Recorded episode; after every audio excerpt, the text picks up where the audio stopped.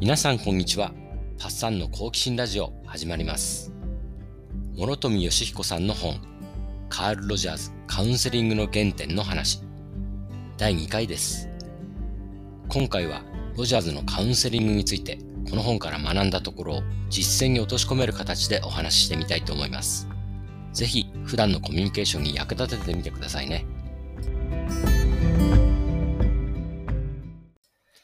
最初にお断りしておきますと、僕は心理療法の専門家ではありません。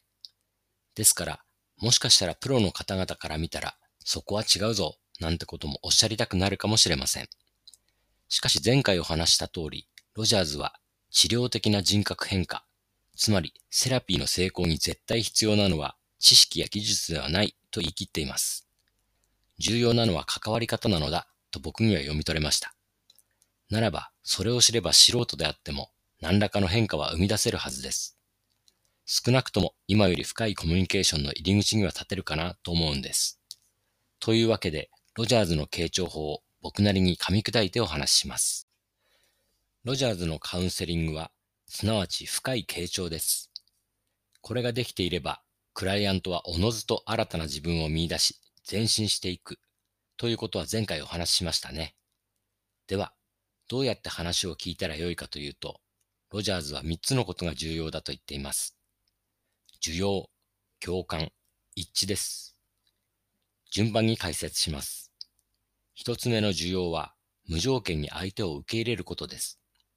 一切の承認の条件を取り下げます。相手がどのように考えても、話しても、振る舞っても受け入れます。当然この先どこに向かうのかもその人の自由です。徹底して個人の尊厳を守ります。できるでしょうか？よく言われることですが、家族や親しい間柄での傾聴は難しいというのはここら辺に理由がありそうです。関係が近いと相手にこうあってほしいという願望が出過ぎてしまうのでしょう。しかし、本当に良い関係を望むならば、常にお互いに自分らしく脱皮を繰り返していかなければなりません。まずはどうあっても相手を丸ごと受け入れることです。そして二つ目の共感です。ああ、わかる。こないだ俺もさ、とか、俺もずっとそう思ってた、とか、普段の会話で言ってますけど、そういう共感とは違います。それは自分のメガネで見た相手との共通項ですよね。ここで言う共感は、相手のメガネを通して見るということです。相手の置かれている立場、背景を考慮して相手を内側から理解しようとします。もちろん難しいです。なので、理解の段階を進めていくのに役立つのがリフレクションです。相手の語った言葉を同じ意味で返します。怖かったに対して、そうか、怖かったんですね。でいいですし、より理解を深めるために、その怖さはどういうものですか？と聞いてみるのもいいと思います。ただし話を先回りして、それってこういう怖さじゃない？と解釈してはいけません。普段の会話ならいいと思いますけど、相手の深いところを傾聴しているときには自分の解釈は挟みません。あくまでも相手の感覚で相手の体験しているところを理解するために、こういうことでしょうか？と確かめながら進んでいきます。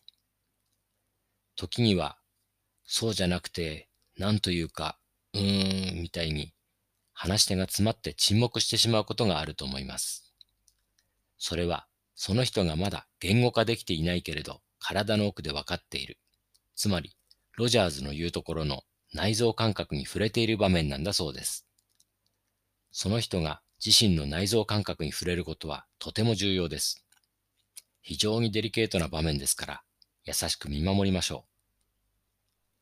話を聞かれている人は聞き手という同行者が鏡のように自分の見ていることを共有してリフレクションしてくれることで、一人ではいけなかった深いところまで降りていけるとロジャーズは考えます。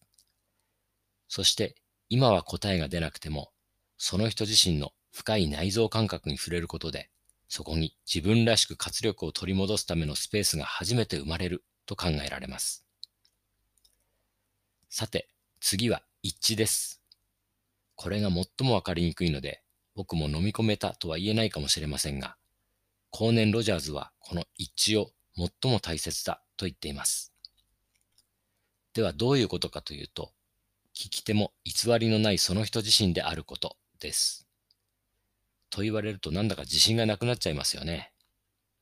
でも、それでいいんです。つまり、分かってないのに分かったふりをしないことなんです。親らしくとか、先生らしくとか、聞く側が何かの立場を演じていると、とても心の奥を正直に話す気にはなれませんよね。話し手は暗黙のうちに聞き手のスタンスに影響を受けます。であるならば、話を聞く側も自分の内臓感覚に照らし合わせながら真摯に聞く姿勢を持つことで、話し手は自分の奥深くに意識が向かいやすくなります。つまるところ、良い傾聴というのは魂と魂の交流なんだなと僕は思います。そして深い理解が流れているならば、聞き手は自分の感じていることを話し手に伝えてみるのも良いんだそうです。例えばこの本の著者、諸富さんは、クライアントに、こんなことをあなたにお伝えして意味があるのかどうかはわかりませんが、と断りを入れた上で、あなたの話を聞いていると、私には一匹のホタルが思い浮かぶんです。というようないうようなことを伝えてみたんだそうです。一見意味の通らないようなことが、話し手と聞き手の間では他にはない形で内臓感覚にピタリとくることがある。そういうことだと思います。深い傾聴が行われると、話し手にも聞き手にも変化が生まれます。人は基本的に変化を恐れますから、それだけに聞くことには変化の中に身を投げ入れる覚悟がいるとも言えます。でも、魂の交流と呼べるところまで話し合うことができれば、双方にポジティブな変化が生まれ、深い信頼関係という果実が得られます。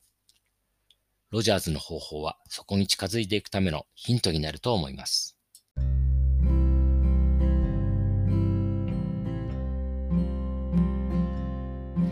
いかがだったでしょうか？僕も妻や娘の話をこの方法で時々聞きます。確かに関係が近いと自分が批判されることもあって苦しい場面もありますが、おおむね話した側はすっきりした顔をしているようです。少なくともお互いに自分の主張だけを繰り返す口論よりはずっとマシです。妻とは今後はお互いに聞き合える関係を作っていけたらいいかなと思います。皆さんもぜひ試してみてくださいね。それでは今日も良い一日をお過ごしください。バイバイ。